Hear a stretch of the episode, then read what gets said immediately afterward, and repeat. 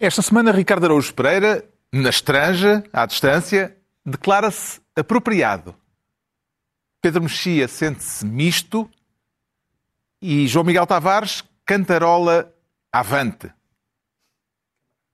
Está reunido o programa cujo nome estamos legalmente impedidos de dizer.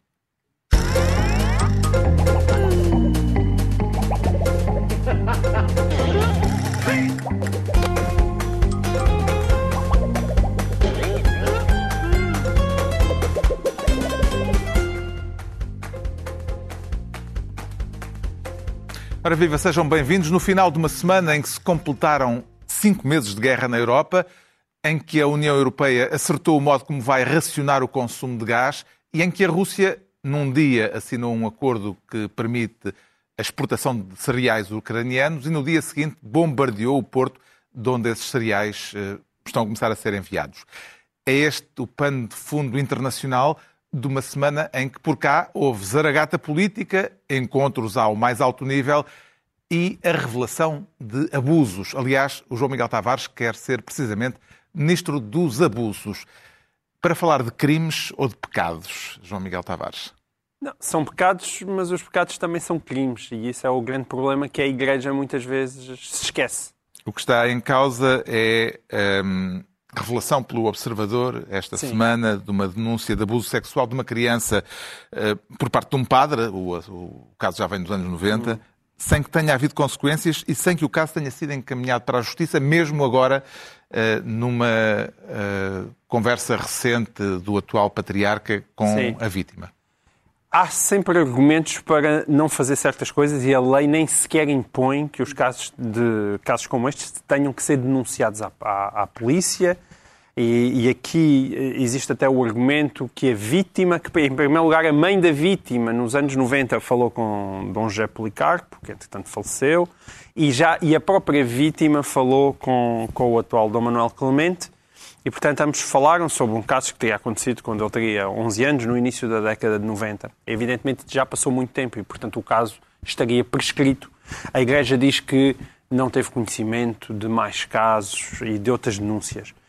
Um, aqui o, o meu problema, e, e, eu aliás escrevi sobre isto, e aquilo que me levou a escrever sobre isso em primeiro lugar foi a, a a permanência de uma dificuldade em dar explicações claras quando estes casos são conhecidos. E foi isso que, quando eu li o texto do Observador, me indignou particularmente, porque Dom Manuel Clemente e os seus porta-vozes primeiro deram uma explicação muito vaga sobre o assunto, admitiram que isto realmente tinha acontecido e que tinha havido aquela conversa e aquelas queixas. Disseram que a vítima não quis que fosse tornada pública a situação, sem se perceber na formulação, até agora na carta aberta de Dom Manuel Clemente, se se, está a dizer com isso que não quis, no sentido de não fez nada para que o caso fosse divulgado, ou se não quis pedindo que não fosse divulgado. Há aqui uma nuance há, que há... fica por esclarecer. Mas essas nuances e as nuances que ficam por esclarecer são, a meu ver, o eterno problema uh, destes casos. E, e, e Podes é falar de um caso de encobrimento uh, nesta situação ou é esticar? Eu, eu, para mim, pode não ser um caso. Semântica. De... Não, eu não sei. O problema é, na década de 90, é possível que se possa falar de um caso de encobrimento. Esse é o problema. Ou seja, que quando Dom José Policarpo teve conhecimento deste caso. É verdade que as leis dentro da própria Igreja e os procedimentos eram diferentes. Mas mudou mas o pároco Foi nos sítio. anos 90 ainda, não há certezas ou não que o caso na altura tivesse prescrito. E o que aconteceu é que o padre foi retirado da paróquia e foi colocado numa capelania, aparentemente agora uma capelania hospitalar. E, portanto, nós temos aqui aquilo que tem sido o, o constante e trágico uh, e constante e trágica reação da Igreja diante destes casos, que é agarra nestas pessoas e desvia-as para um outro lado. O facto de a ter tirado da paróquia para a colocar no outro lado já em si indicia que, com certeza, que haveria alguma dimensão ali de culpa, ou pelo menos a Igreja estar convencida que alguma coisa o padre teria feito, senão não teria mudado uhum. de sítio. E aparentemente, esse padre, cujo nome ainda não é conhecido, fundou uma outra instituição fora do âmbito da Igreja, mas com, com enfim, fora tecnicamente do âmbito do patriarcado, mas que, que dá acolhimento a famílias, aparentemente a jovens. Ora, em cima disto, coloca-se uma outra questão, que é os crimes de pedofilia tendem a ser repetidos, ou seja, quem comete esse crime uma vez tende, é isso que se sabe, porque trata-se de um impulso difícil de controlar, tendem-se a ser, a ser repetidos. Portanto, a Igreja sempre lidou horrivelmente com isto. Eu acho que é, é das páginas mais negras e trágicas, ainda por cima estamos aqui a esta mesa, pessoas que têm uma relação muito próxima com a Igreja e, e, e é realmente uh, absolutamente chocante uh, tudo o que aconteceu. Uh, muita gente abandonada, muita gente que perdeu a fé por causa disto e acho que, com, em alguns casos, infelizmente com boas razões. E depois de tudo isto acontecer, depois de vir uma comissão apoiada pela Igreja, formada pela Igreja para averiguar os casos, continuar a haver esta extrema dificuldade de simplesmente falar com jornalistas, explicar o que aconteceu, mesmo que não revelando nomes, ser claro a explicar aquilo que se passou.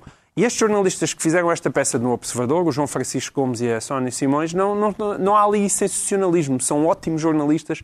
O João Francisco Gomes já escreveu um livro sobre isto, aliás, eu recomendei-o aqui. É, são pessoas muito sérias. É, estão a fazer um trabalho de escrutínio genuíno e, essa, e merecem respostas do patriarcado o Presidente que não tiveram antes de ter publicado. O Presidente da República já veio dizer que não acredita pessoalmente, e fez questão de dizer que era a título pessoal que falava, que tenha havido a intenção de ocultar crimes. Isto é Marcelo na posição de advogado de defesa do Patriarca de Lisboa? Eu tenho criticado muitas afirmações de Marcelo Rebelo de Sousa. Eu tenho dito todas as semanas, ou quase neste programa, que Marcelo anda a falar demais sobre demasiadas coisas. Acho que isso, com o correr do, do tempo e dos anos, pode fazer com que o seu papel enquanto Presidente da República se vá, de facto, esfarelando. E, e será este, o caso é um também? caso, eu acho que todas as coisas que já disse, isto parece-me das mais chocantes. Todas as coisas que ele, que, em que ele abriu a boca e não devia ter aberto, esta para mim é uma das mais chocantes. E se ele gosta tanto de António Costa, devia ter aprendido já que, da mesma maneira que ele um dia disse que não, não, nem à mesa do café se deixava de ser ministro, também nem à mesa do café se deixa de ser Presidente da República. As opiniões pessoais de Marcelo Rebelo de Sousa hoje em dia interessam-me zero. Se são só opiniões pessoais dele, guarde-as para si. Não as verbalize, porque quando fala é evidente que quem fala é o Presidente da República, ainda que diga só a título pessoal. Aquelas afirmações são totalmente desnecessárias, para, ainda para mais vindo de um católico, o que ainda torna as afirmações mais graves e a necessidade de silêncio maiores, e sobretudo tendo em conta o histórico daquilo que tem sido a Igreja. E, portanto, epá, é mesmo um daqueles casos de pôr que não tem calhas. Que consequências é que a revelação deste caso pode ter para o Patriarca de Lisboa, Manuel Clemente, Pedro Mexia? Parece-lhe que ele fica numa posição difícil, fragilizado? Mais, mais do que o patriarca, eu acho que a Igreja que tem falado, e aliás o Manuel Clemente falou também várias vezes, uh, e ainda agora na tolerância zero, a tolerância zero não pode ser uma palavra. Ou seja, tolerância zero significa que não há tolerância nenhuma com nada. Uh, e, portanto, isso significa total abertura em relação ao que aconteceu no passado, Uh, houve, houve, alguns passos foram dados nesse sentido, de uma forma um pouco relutante, mas, mas foram dados, e total disponibilidade para clarificar tudo.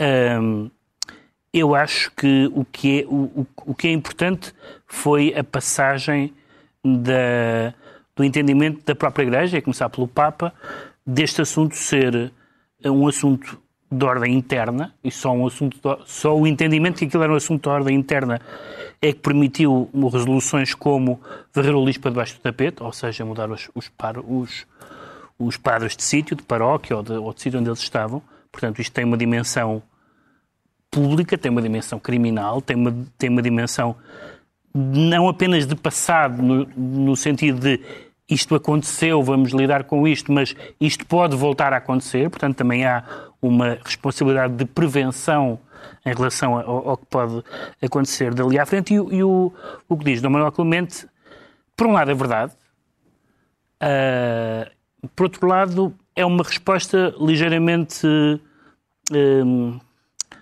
técnica. Em que parte é que é verdade? Que é... Uh, não, é, é, é verdade, é, é, é, as duas partes, é a mesma coisa. É quando ele diz que as recomendações canónicas e civis vigentes, eu não sei exatamente o que é que ele quer dizer com civis, a não ser que seja no sentido em que o João Miguel referiu que não há de facto uma obrigação, à luz da lei portuguesa, de comunicar esses casos, mas... Mas já havia a esse... determinação do Papa de que Essa- devia essa- haver comunicação Essa é a parte que é técnica. Essa é a civis, parte que é técnica. Já havia... Não nos anos 90. Já, não, mas, Não, não, estamos a falar de Dom Manuel Clemente. Mas, as, no- de- mas as normas, eh, essas normas que mudaram eh, na Igreja, estavam nesse, nesse momento a ser mudadas. Portanto, do ponto de vista de technicality, é verdade que só entraram em vigor um pouco depois. Porque isso foi um processo entre o Papa decidir isto tem que mudar e haver mudanças concretas, houve um processo. Não me parece que um refúgio numa norma técnica seja uma, uma boa Parece resposta. uma explicação administrativa demais. So- e, sobretudo, acho que uma coisa é não haver a obrigação de um cidadão individual reportar um caso, uma suspeita de pedofilia. Outra coisa é uma instituição que já há muitos anos antes disso sabia que havia casos, já tinha havido os casos de Boston, etc., que uma instituição não tenha, uma, não tenha interiorizado a necessidade de o fazer, mesmo antes de verem instruções do Vaticano. Portanto, isso é problemático. Eu não sei exatamente o que se passou. Problemático é, e quanto mais, quanto mais justificações, no sentido de respostas, forem dado, dadas, mais tolerância zero realmente há. Mas, por enquanto, não é muito zero. Será este caso do Ricardo Araújo Pereira o meteorito a que se referia ao Bispo do Porto quando há uns anos se opôs à criação de uma comissão para investigar situações de abuso sexual na Igreja Portuguesa? Dom Manuel Linda disse na altura que ninguém queria uma comissão para estudar os efeitos de um meteorito. Pois é, muito provável. É provável que seja este o meteorito. Nós, na altura dessas declarações de- do Bispo Manuel Linda, eh, toda a gente desconfiou um bocadinho, não é? Porque ele disse: se, se for para prevenção, formação de seminaristas e do clero, avance com essa comissão. Se é para recolher queixas, sinceramente, não se justifica, porque até este momento não tivemos caso nenhum, graças a Deus. E, e nós desconfiámos todos. Tu podias entrar porque- diretamente para o seminário. pá. Sim, eu sei. Tecnicamente jeito. estás preparado. Está perfeito. Mas eh, nós desconfiámos porque era muito esquisito, não é? Haver casos destes um pouco por todo o mundo e Deus Nosso Senhor, está aqui, não é? Não, não há caso nenhum, graças a Deus. Deus Nosso Senhor ter escolhido Portugal para eh, eh, distinguir Portugal com a inexistência de casos. É certo que há um historial, a mãe do Messias também visitou o nosso país em 1917. Há todo um historial. O Messias eh, não. que- A mãe do A Messias. mãe. A mãe do Messias. Foi o que eu disse, a mãe do Ah, Messias. peço desculpa, peço desculpa. Eu só percebi o não, Messias não, e não. não a mãe. Há, há todo um historial de grande proximidade entre nós e Deus Nosso Senhor, entre Portugal e Deus Nosso Senhor, não há dúvida. Agora, na verdade, nós desconfiámos todos que se não havia caso nenhum, não era graças a Deus, era graças a alguns representantes de Deus que estavam a, digamos, a não dizer nada a ninguém. E afinal era isso, eh, era isso mesmo. Eu, quer dizer, eh, o João Miguel e o Pedro eh, acham que, que mudar os padres de paróquia eh, é, é pouco, eh, quer dizer, quem já fez mudanças sabe que é muito chato. É preciso estar a empacotar tudo, há sempre coisas que se partem. Eh, acaba por ser um castigo eh, desagradável. Um, enfim, eu não sei, sabem, eu acho que este, por um lado, há este silêncio da Igreja, não é? O silêncio da Igreja relativamente a estes casos, por exemplo. Mas há outro silêncio que é ensurdecedor também, que é o de um partido, não sei se sabem qual é, que sempre que se fala em abusos sexuais de crianças, está na primeira linha da gritaria e da- das propostas para castrar, exceto quando se trata da Igreja. E É vê muito neste curioso. caso, vê neste caso que veio a público sintoma de um- uma cultura de encobrimento na Igreja eh, que pode esconder outras situações semelhantes? Não, mais uma vez, nós, é, tem acontecido, isso é, isso é aquilo a que temos assistido em todos os países, não é? Seria estranho se Portugal fosse diferente.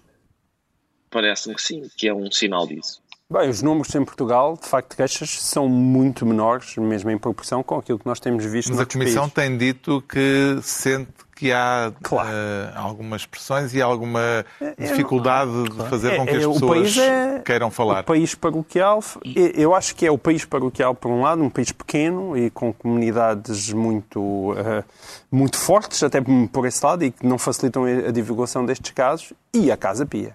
Porque eu, Quer dizer, se qualquer pessoa que tenha sido vítima de pedofilia e que levou com o caso Casa Pia e o que é que aquelas crianças passaram e o que é que lhes aconteceu, pensa duas ou três vezes antes de andar a fazer denúncias públicas. Sendo, sendo que há que acrescentar que a Igreja Católica Portuguesa tem dado alguns exemplos contraditórios, porque quando há uns, quando há uns anos houve um bispo sobre o qual requeram suspeitas, foram de uma uh, impiedade para com ele, basicamente uh, disseram que iam rezar por ele, como quem diz esse desgraçado, esse criminoso, e portanto, uh, às vezes há uma impunidade e outras vezes há uma, uma senha que eu não sei exatamente o que é que querem dizer. Entregamos ao João Miguel Tavares a pasta de Ministro dos Abusos, quanto ao Pedro Mexia, quer ser por esta semana Ministro da Escolha, que está complicada. Tempos eh, tem sido eh, alvo eh, de uma, de, um, de uma tentativa de endossar a responsabilidade de decidir para o PSD, mas eu quero ser muito claro: o PSD é um partido responsável, é um partido que entende que estas obras estratégicas e estruturantes devem merecer um consenso tão alargado quanto possível, mas não vamos inverter os papéis. Quem tem que governar é o governo.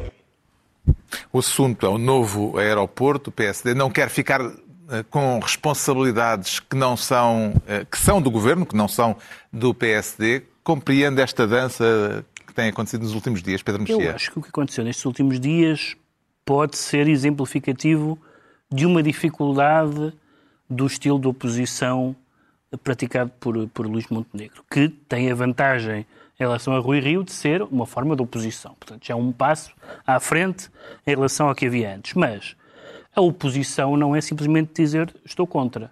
E num caso como este, que não é um assunto novo, se há assunto que não é novo, é o assunto aeroporto.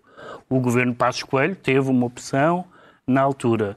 E dizer simplesmente uh, quem decide é o governo, o que é verdade, mas se o governo agora entende, segundo as últimas regras, que, se, que deve abrir, nomeadamente ao maior partido da oposição, uh, a decisão não é a decisão é do governo, não é o PSD que vai decidir, mas o PSD como partido de alternativa, num assunto importante como é este, já teve tempo, tem gabinetes de estudos, tem técnicos, tudo e mais alguma coisa para dizer a nossa preferência é esta. Dizer, não, não, isso é com o governo, sendo verdade, não é muito reconfortante em termos de seriedade do PSD, que é um partido que deve ter, como todos os partidos de governo, ideias. Uh, feitas, feitas no sentido de ideias uh, estruturadas, sobre os grandes assuntos da, da, vida pública nacional. E, portanto, simplesmente dizer uh, não, não teremos ou temos, mas não dizemos porque é o governo que cabe, não me parece, não me parece interessante. Sendo que depois, na canelada, e isso é questão da oposição, na canelada Luís Montenegro é muito bom, porque disse logo, quando Pedro Nuno Santos veio protestar em relação à necessidade de obras no aeroporto, etc. Vou logo dizer, não reconheço autoridade uh, ao Sr. Ministro, o meu, o meu interlocutor é o Primeiro-Ministro, porque nunca sabemos... Só o chefe. Não, só, não, nunca sabemos se o Ministro está em sintonia com o Primeiro-Ministro, e aí esteve bem na politiquice, e bem, acho que, acho que fez bem, fez bem no sentido que está no seu, no seu papel. Mas não é só canelada, a oposição tem que ser alternativa. Justamente o líder do PSD e o ministro das Infraestruturas envolveram-se numa troca de argumentos. Uh, sobre de quem é a responsabilidade pelos atrasos na decisão. Pedro Nuno Santos responsabiliza o PSD. Luís Montenegro acusa o governo de ter estado a dormir. Antes de decidir a localização do novo aeroporto e até a modalidade que se quer seguir, faça-se já as obras no aeroporto da Portela. Já se pediu, o general Humberto Delgado, já se podiam ter feito, aliás, no tempo que era mais propício, que foi o tempo da pandemia. Nós tivemos, desculpem a expressão, a dormir em Portugal e o governo esteve a dormir. Do dormir não, nós estivemos a trabalhar. Se a coisa que nós fazemos é trabalhar. O PSD, a última coisa que pode fazer em matéria de expansão da capacidade aeroportuária da região de Lisboa é pôr-se de fora da fotografia. Nestes últimos sete anos, o governo foi até onde pôde. O PSD sabia que para concretizar aquela que era a solução que foi por si escolhida, era necessário alterar uma lei que se recusou a fazer e atrasou, obviamente, o processo. E, portanto, o PST está na fotografia. Quem ficará em grande plano na fotografia, eis a questão. O que é que retira desta troca de galhardetes, Ricardo Araújo Pereira? Oh, Carlos, retiro que talvez fosse importante uh, cunharmos uma nova expressão na nossa língua, que é passar a batata morna. Uh, é, é, em vez de passar a batata quente, é a batata morna, porque isto do, do aeroporto, uma vez que dura há 50 anos, uh, a batata não está propriamente quente. Se calhar já está fria uh, portanto, mesmo. é isso. É capaz de estar fria, é capaz de estar fria. Uh, é a batata grelada neste momento. Uh, eu, eu, não sei se viram que uh, Luís Montenegro disse que é, é preciso um consenso alargado. Uh, não sei se viram nas imagens que nós passámos há bocadinho. Se, oh Luís, não é isso, é amplo consenso. O debate é que é alargado. É na sequência de um debate alargado, um amplo consenso. Ele é, é normal, ele é, é, presidente do PSD ainda há pouco tempo, mas isto, atenção, isto é, é, só não é hilariante porque é aflitivo. Esta ideia de estarmos há 50 anos à procura de, um, de uma solução para este problema e 50 anos depois estarmos ainda a fazer a figura daqueles casais que é preciso ligar para o canalizador. Liga tu, porque é que sou eu a ligar? Liga tu. Sou sempre eu a ligar, eu liguei, já liguei para o carpinteiro no dia, liga tu. E, portanto, é isto. É, é, é, estamos a assistir a esse momento. Estamos a assistir ao momento Liga Tu. Depois de ouvir Luís Montenegro falar da obra do aeroporto da Portela, o Ministro das Infraestruturas eh, quis que o líder do PSD fosse mais explícito a esse respeito. Montenegro, já o referimos há pouco, diz que não fala com, não responde a Pedro Nuno Santos, só responde ao chefe de Pedro Nuno Santos, até porque ele às vezes é público desentendem-se, não é? Exato. Uh, e, portanto, deixou o ministro a falar sozinho. Será isto um sintoma de fragilidade política de Pedro Nuno Santos, João Miguel Tavares, depois de ele ter sido uh, publicamente desautorizado por António Costa? Isso é, não é? Ou seja, quando ele fala grosso, hoje em dia já não o vemos falar da mesma maneira. Soa grosso, mas nos nossos ouvidos parece fininho, não é? E, e vai passar algum tempo até isso deixar de acontecer. No campeonato da canelada, Luís Montenegro teve claro. bem, foi uma boa piada. Não, sei, não vou estar aqui a responder, até porque não sei se aquilo que ele está a dizer é aquilo que o, com o qual o Primeiro-Ministro concorda. Uh, o que é ótimo. Mas isto acontece tudo depois de um encontro de três horas e meia entre Luís Montenegro e António Costa, um longo, uma longa reunião. Será de concluir que não houve tempo suficiente nessa reunião de três horas e meia para acertarem posições a respeito desta questão que já se arrasta há meio século, a questão da batata grelada, como dizia o Ricardo. O António Costa hum, prestou declarações depois dessa reunião. Uh, Luís Montenegro não, meteu-se no, no, no, carro e, não e foi-se embora a grande velocidade. Visto em, não quis ficar numa fotografia ao lado de António Costa como o Rui Rio tinha ficado quando Sim, chegou à liderança mas, do PSD. Mas lá está, é, é verdade. Eu, nós, eu já, esta eu, a explicação do... também, mas quer dizer... Eu sei, tal como é... Dos analistas repara, políticos. Um líder, do, um líder do segundo partido ser visto ao lado do Primeiro-Ministro. Qual não, é o problema mas, desse... Repara, é, é a explicação para, para, para não ter estado uh, para não ter falado depois dessa reunião, como é a explicação para estas declarações de o governo é que governa, não é o PSD. Ou seja, dentro daquilo que é a estratégia de Luís Montenegro, primeira, embora ele, ele esteja a dizer que aquilo que está a fazer é a oposição, a primeira coisa que ele na verdade está a fazer é afastar-se do Rui Rio. É dizer, não me confundam, eu não sou como o outro. Mas isso já sabemos. É, pois, eu acho que já sabemos. Sabemos isso. E também, dentro daquilo que são as necessidades do país, parece-me bastante infantil. É preciso um bocadinho mais. E, e o caso do aeroporto, há, vai haver milhões de casos para dissensão. Não precisa de estar a, a, a inventar uma dissensão num caso em que convém, de facto, PS e PSD estejam de acordo. O Pedro Mexia fica então ministro da escolha é a vez do Ricardo Araújo Pereira se tornar ministro da Zaragata. O caso chegou a vias de facto ou foi só barulho, Ricardo? Conte lá isso. Não, oh, Carlos, eh, vamos lá ver. Antes de mais nada, é preciso termos uma conversa séria, porque eu acho que o nosso país tem um, tem um problema com uma minoria. Não, é, não, é, não vale a pena estarmos a continuarmos a fugir. Temos um problema com uma minoria, são desacatos uns atrás dos outros.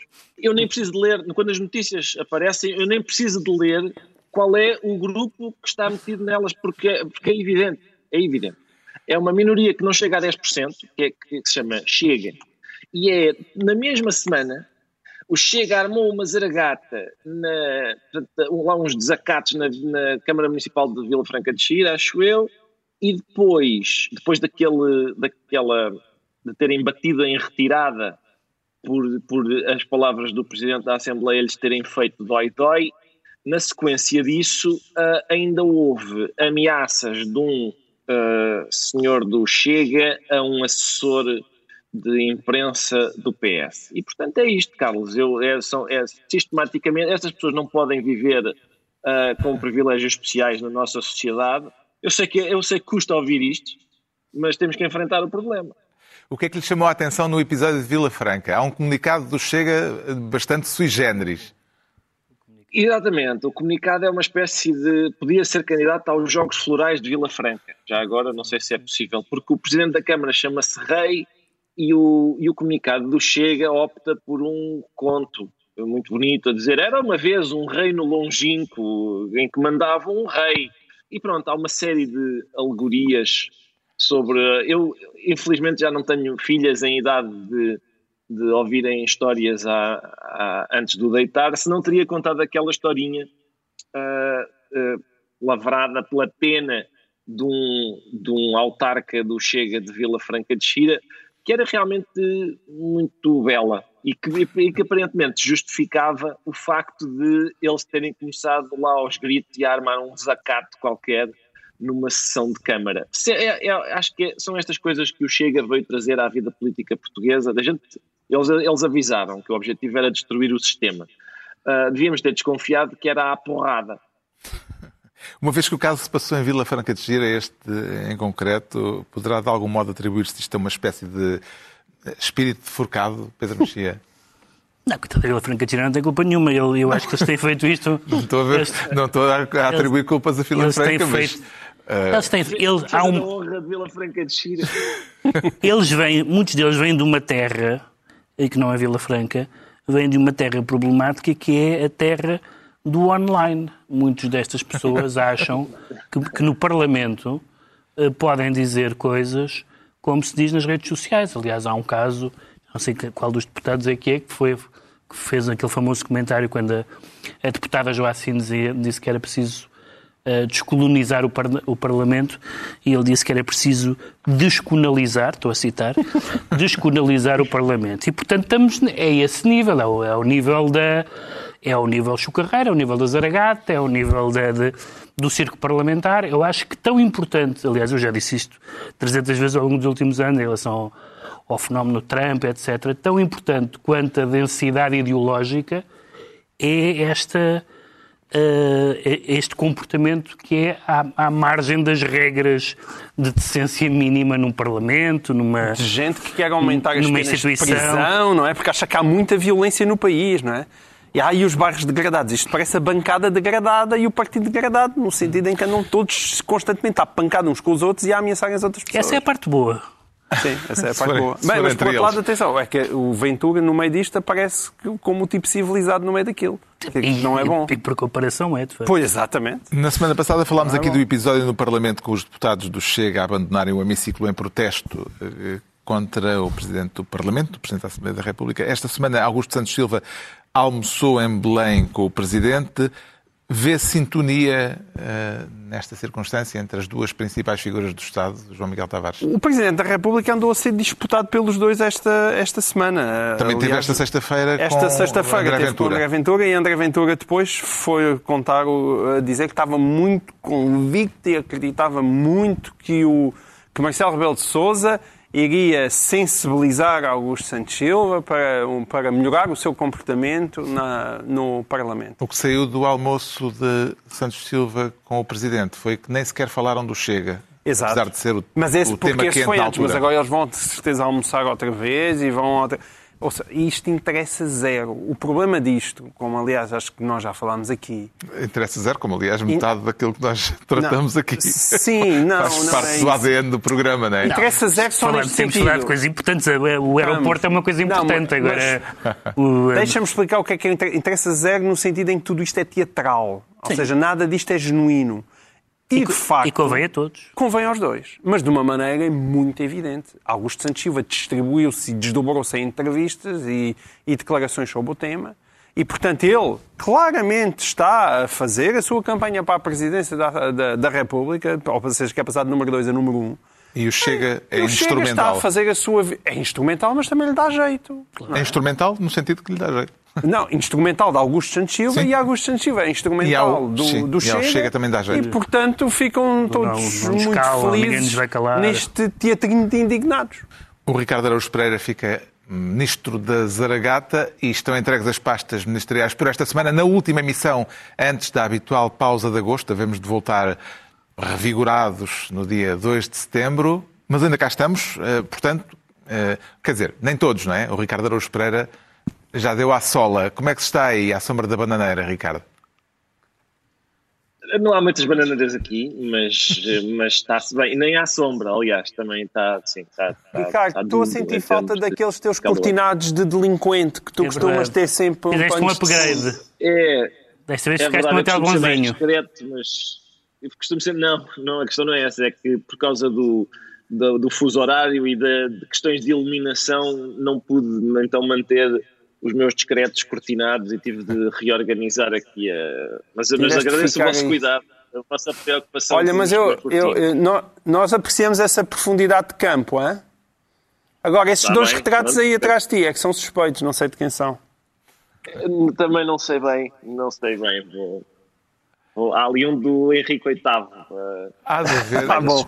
há de haver um espectador a aumentar isso e a descobrir Sim, sim, aí qualquer coisa de comprometedor. Escravocrata. com- Espero que sim. Espero Vamos que sim. lá então. Gente com plantações, aposto. Vamos lá então despachar o resto do expediente. É, é de novo a vez do Ricardo Araújo Pereira para explicar porque é que se sente apropriado. Vê algo de impróprio na apropriação ou há propriedades que não devem ter proprietário?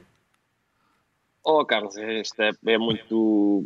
Sim, pelos vistos, há coisas que são. Eu há muitos anos escrevi na, na Visão um texto sobre aquele. Não sei se se lembram, foi há muitos anos que eu escrevi isto e o anúncio data de há mais anos ainda, que é o- aquele anúncio do restaurador Alex que dizia: um preto de cabeleira loira e um branco de carapinha não é natural. O que é natural e fica bem é cada um com o seu cabelo.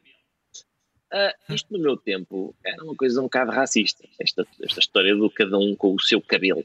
Porque basicamente isto, a gente usa o cabelo que lhe apetecer, não é?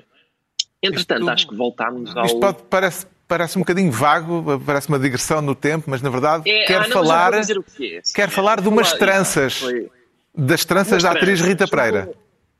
Sim, a CNN informou-me, vou ler aqui da notícia da CNN. Dizia assim: na publicação do Instagram, portanto, Rita Pereira, a atriz Rita Pereira fez uma publicação no Instagram. Aparece a dançar ao som de Filha da Tuga, que é uma canção, com umas tranças, e deixa um apelo antirracista. A dizer: se alguma vez vos disserem que esta não é a vossa terra, di- digam-lhes que esta, ou, ou se vos mandarem para a vossa terra, digam-lhes que a vossa terra é esta, e acaba One Love. Portanto, é a própria notícia da, da CNN diz um apelo antirracista. E depois a CNN mostrava os comentários e os comentários eh, poderiam ser os mesmos se ela tivesse dito vão para a vossa terra, pá, podiam ser exatamente os mesmos. Porque, portanto, é- são acusações de racismo, ah, de privilégio, é uma palavra bastante carregada ah, quando- no, no contexto político. E é sempre bizarro para mim porque, o, reparem, o, por exemplo, não ser discriminado é uma das coisas que está em causa. Não ser discriminado não é um privilégio, é um direito. Aliás, as pessoas que são discriminadas estão a lutar por direitos, não é por privilégios. Ahm, e, portanto, ahm, aquilo, o que se seguiu foi, que também fui acompanhando, foi o seguinte, portanto, entre a atriz que fez as tranças e dançou e cantou esta música e fez um post a dizer, mandem, quando vos mandarem para, para a para a vossa terra, digam que a vossa terra é. Entre essa atriz, entre a cantora que cantou a música que ela estava a dançar, a autora que escreveu a música e o produtor que produziu a música, várias destas pessoas pediram desculpa em público por terem escrito, produzido e cantado uma música antirracista. Não sei se posso, posso repetir.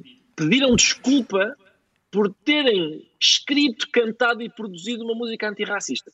Isto, este, este, este, este tipo de movimentação de pedir, de pedir desculpa em público e tal faz, tem um cheirinho, a struggle session maoísta, não é? A sessão de luta maoísta em que o pecador que comete a transgressão ideológica, por mais desculpa que peça, como é evidente, não é perdoado.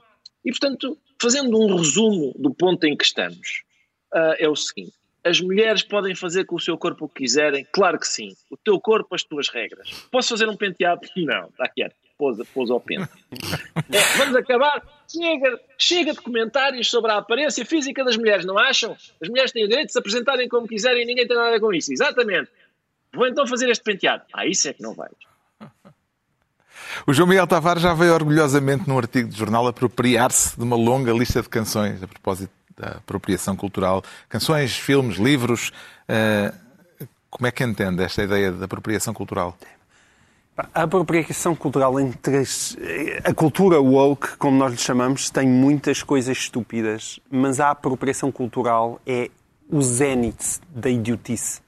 É assim, a, a apropriação cultural devia ser considerada por qualquer pessoa com o um mínimo de um cérebro funcional ao nível do terraplanismo. É igual. Apropriação cultural, terraplanismo. É igual. Não tem um pingo de lógica, como o Ricardo acabou de, de explicar e esta ideia de que num planeta e num mundo globalizado, e que já é globalizado, não, eh, nós achamos que as coisas começaram todas anteontem, não é? A, a, a, luta pela ecologia, tudo começou anteontem, embora a gente já andava a ver o Jacques Cousteau e, e já havia gente no século XIX, os românticos, apreciavam a natureza, o Lord Byron gostava de Sintra. É, mas, mas parece que esta Era geração... natureza, parece que esta geração... parece que esta geração está sempre a descobrir tudo de novo. E a história da apropriação cultural no mundo globalizado, com, em que é impossível, evidentemente, saber quem é que se apropriou do quê, é, é, é, o resultado é este que o Ricardo está a dizer. Qual é a lógica deste tipo de raciocínios? Quem é que sabe? Uhum. Quem é que começou o quê? Todas estas pessoas que estão a indignar-se estão-se a apropriar culturalmente de imensas coisas. Umas foram inventadas no Ocidente, outras foram inventadas na Ásia, outras foram inventadas em África. É, lá está. É separar quando eu ainda sou realmente do tempo em que a luta antirracista era para unir. Era para misturar. Vê esta conversa da apropriação cultural, Pedro Mexia, como algo de verdadeiramente relevante ou como um epifenómeno, mais um, aliás, a agitar uh, os ânimos nas redes sociais, sobretudo nas é redes sociais? Não é só nas redes sociais, porque apesar de tudo isto, depois entra, aparecem aqui pessoas da, da universidade, às celebridades, a, uh, artistas, etc., que, mas o que não quer dizer que não seja um epifenómeno. Eu queria só dizer que este é um bom exemplo de que, por exemplo, mesmo uma, uma mesmo uma realidade como, como aquilo que se, às vezes se chama a ideologia woke, que tem algumas coisas que são de facto complicadas, melindrosas, identidade de género tem imensas minúcias que é preciso discutir e tal, e depois tem coisas que são realmente estúpidas. São realmente estúpidas porque uh, toda, nos fenómenos culturais em geral, e, e, e, fenómenos culturais vão desde canções a tranças, uh, existe uh, influência, citação, pastiche, mestiçagem. As pessoas aproveitam-se do que os outros fizeram. O Picasso dialoga com a, com a o arte Picasso africana. Picasso se apropriar culturalmente. O, o, o Picasso, aliás, apropriava-se em geral à fartazana, mas uh, o, o rock vai buscar a música negra. Uh, e, e, há 15 dias isto era bom. Isto significava que as culturas circulavam. Porque senão uh, o passo seguinte então seria também inverter isto. Então imagine-se, por exemplo, que um, um, poeta um poeta do Quênia não pode escrever um soneto. Será, será que isto faz algum sentido? Será que faz algum sentido que só pessoas de um determinado universo cultural, de uma determinada região, que, se, que essas pessoas só possam usar a sua própria cultura e não possa haver penteados, canções, o que quiserem. O que quiserem na cultura, sobretudo, que é, por natureza, omnívora. Os artistas, e, e já estou a falar acima dos penteados, os penteados, então, por maioria de razão, só porque é uma coisa banal, a cultura apanha tudo aquilo que rodeia, seja, seja, na, nossa, seja na nossa esquina, seja no, no outro extremo do mundo.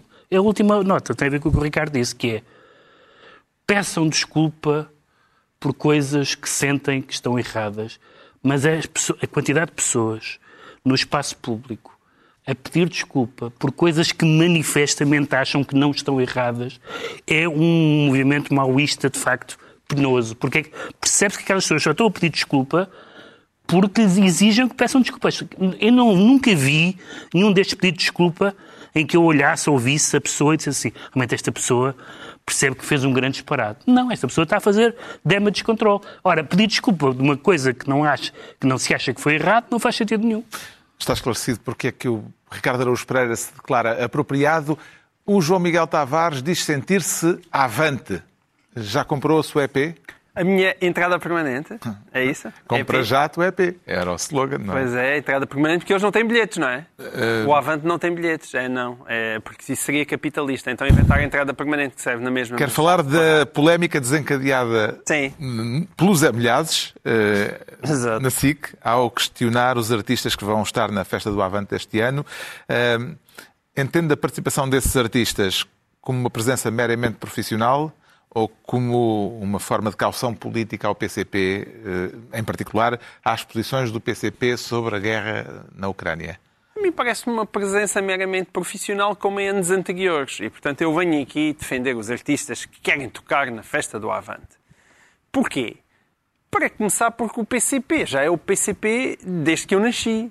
E, portanto, e nunca foi uma outra Até, coisa. até há mais tempo. Desde que, eu, desde que eu nasci, desde Parece que eu me que é lembro. centenário. É, queria dizer desde que eu me lembro. E, e nunca foi uma coisa diferente desta. Agora, só é mais chocante porque aquilo que se está a passar na Ucrânia está ah, nas televisões todos os dias. E lá está o Milhazes e o Rogério a, a discutirem o tema todos os dias à noite. Mas as posições do PCP sobre política internacional são abjetas há muito, muito tempo. Portanto, nada do que está a passar na Ucrânia é surpreendente. Se estes senhores tocavam já lá nos outros anos, deixem-nos continuar a tocar. Agora, realmente foi-lhes pedida explicações. Justiça lhes seja feita. A maior parte deles não pediu desculpa. Aliás, todos. O último que eu me lembro de ter pedido desculpa, mas isso foi num concerto do Chega. Foi o pobre do Olavo Bilac, lá está. Teve que pedir desculpa por ter tocado para o Chega, porque foi apanhado numa selfie com o André Ventura e aí foi torturado nas redes sociais à séria. E ele lá veio fazer, mais uma vez, o seu ato de contrição e pedir desculpa. Mas a solução para isto não é pedir desculpa. É, mesmo... Repara, eu acho que mesmo as bandas de direita deviam ir, se houver, ah, deviam ir ao Avante. Deviam ir ao Avante. Se me convidarem para ir ao Avante, eu também vou ao Avante. Porquê? Agarra-se no cachê e o que é que se faz? Entrega-se na Embaixada da Ucrânia. É, essa é a solução. Saca-se o pilim marxista, agarra-se e diz assim: Olha, Zelensky, compra aí mais umas armas com isto. Isso é que é verdadeiramente inteligente. De vez de se andarem todos a cancelar uns aos outros, façam isso. E no caso do Olavo Bilac, agarra no dinheiro e dá uma associação de ciganos. Isso é que é bem feito. Estátua do Vasco Gonçalves. Agarra na estátua do Vasco Gonçalves. Há há uma estátua A Vasco estátua Gonçalves. do Vasco Gonçalves que eh, o Presidente da Câmara de Lisboa gajo admitiu fazer, mas depois disse que É, pr- primeiro uma ele ideia admitiu por alto. fazer, depois veio dizer que jamais em tempo algum admitiu fazer. Depois saíram as. O problema é que há, o- há vídeo das duas situações. Há um vídeo que mostra que de facto ele admitiu fazer. Querem um, um busto, mas tem que haver uma troca, uma, uma cena capitalista. Isto é a solução capitalista para o problema. Como é que a gente troca isto?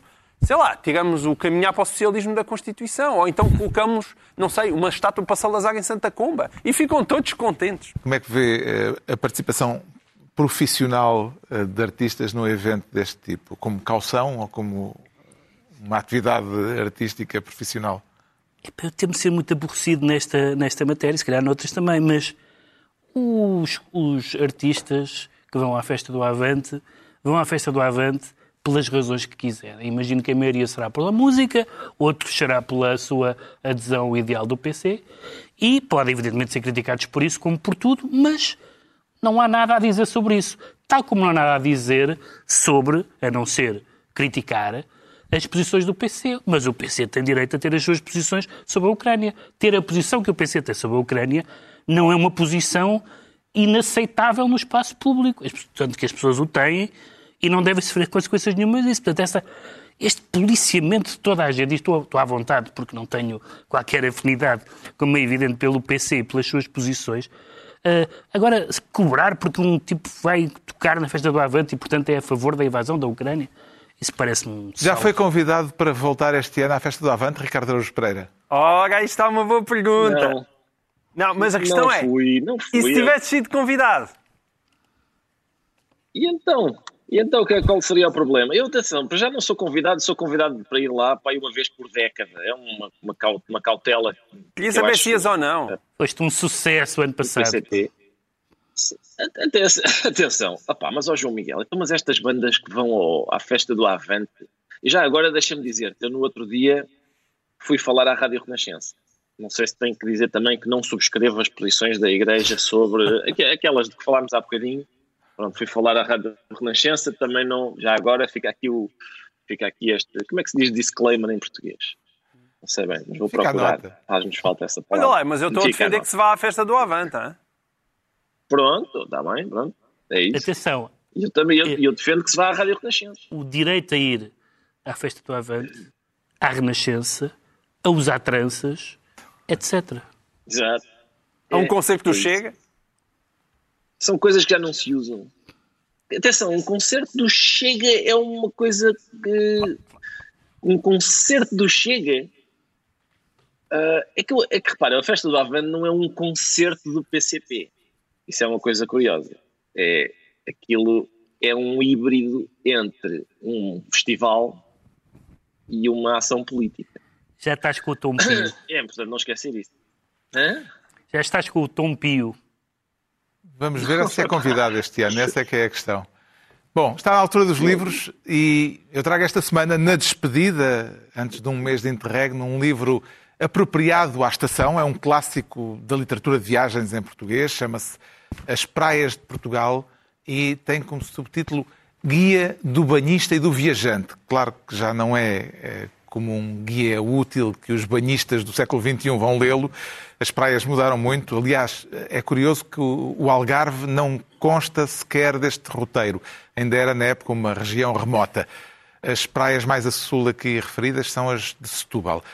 O livro foi publicado há quase 150 anos, em 1876. Perdeu-se o sentido da atualidade, obviamente, mas não se perdeu o sentido da observação e, sobretudo, a escrita espirituosa de Ramalho Ortigão, que é ainda um prazer. Excelentes razões para um bom mergulho nestas páginas à beira-mar ou no interior, pouco importa. O João Miguel Tavares traz dois livros, ainda com os tantãs da guerra. Sim, e já que vamos para férias, é uma boa altura para levar livros volumosos, que é o caso tanto deste Fome Vermelha da Ana Applebaum, como desta Porta da Europa do Serri Plocki.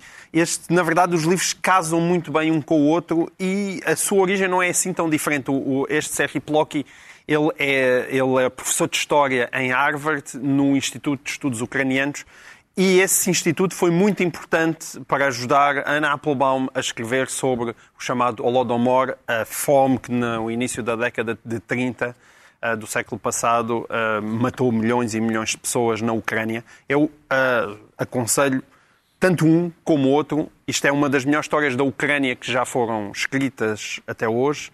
E o livro da Anna Applebaum acho que hoje em dia já pode ser considerado, embora não seja assim tão antigo, um clássico. O Pedro Mexia decidiu regressar à juventude. Eu Nem à juventude, tinha 9 anos quando saiu o primeiro destes livros, portanto foi, foi um livro do Miguel Esteves Cardoso que eu não li na altura em que saiu, só li depois, muito menos li na altura os textos no jornal, é o Crítica Pop, que é de, que é de 81 e que ele, eh, que ele juntou, aliás é de 82 acho eu, e que ele juntou também o, prefácio- o pós-fácio a um, a um livro de um autor francês também sobre, sobre música, música pop. E são, estão alguns melhores textos do Miguel Esteves Cardoso aqui porque tem, tem, o mesmo, tem o mesmo tom que nós conhecemos dos outros assuntos todos, com duas características muito eh, interessantes. Uma é um gosto pelo novo, aliás, o segundo destes livros eh, chama-se O Ovo e o Novo, um entusiasmo pelo novo, e ainda por cima o novo que estava a acontecer na altura, nomeadamente na música pós-punk inglesa, e o facto de ele, estar, de ele ter estado em Inglaterra e, portanto, ter visto muitas daquelas coisas in loco e alimentar-se daquela tradição da imprensa britânica Som de Manchester. de rock, nomeadamente. E depois, ao, ler, ao reler alguns destes textos, e ao ler alguns também pela primeira vez, lembrei-me de que o Miguel Esteves Cardoso fez com o João Maynard da Costa um dos catálogos mais conhecidos da Cinemateca, mais famosos, que é um catálogo sobre o cinema musical, eh, que são vários volumes, são três volumes, se lá for, eh, e, e, e, e esta, há esta semelhança entre eles os dois, é mesmo quando estão a falar de um objeto que lhes é eh, estranho, estranho, não, exterior, eh, estão a falar da sua vida, estão a, estão a, estão a fazer estilos, estão a, estão a, a, a- a seduzir-nos de alguma maneira e, portanto, este livro é um livro fundamental do Miguel Chaves Cardoso. Crítica Pop e o Ovo e o Novo. O, o Ricardo Araújo Pereira, não sei o que é que tem, porque esqueci-me de lhe perguntar antes. Ah, exato. Yoga. Não, mas estão a dizer-me que por cima tem que ser muito rápido. É isso, este livro é do Emmanuel Carrer. Eu tenho que ser muito rápido, mas eu já recomendei este autor em momentos anteriores. E ainda por cima este livro, Yoga, é uma espécie de, digamos, é primo do, do último livro dele, acho eu, anterior a este chamado O Reino. ele está à procura das mesmas coisas, não se deixem enganar pelo título, é claro que o livro é a pretexto do yoga, mas não é um livro sobre yoga, também não teria grande interesse se fosse. Uh, mas é sobre as, as obsessões do costume deste autor que foram explanadas em episódios anteriores deste programa. A irem à box procurar ao, à net. É. O, está concluída então com o Yoga e a Manuel Carreira, a última reunião semanal desta temporada. Voltamos em setembro. Hasta la vista, baby. Thank you.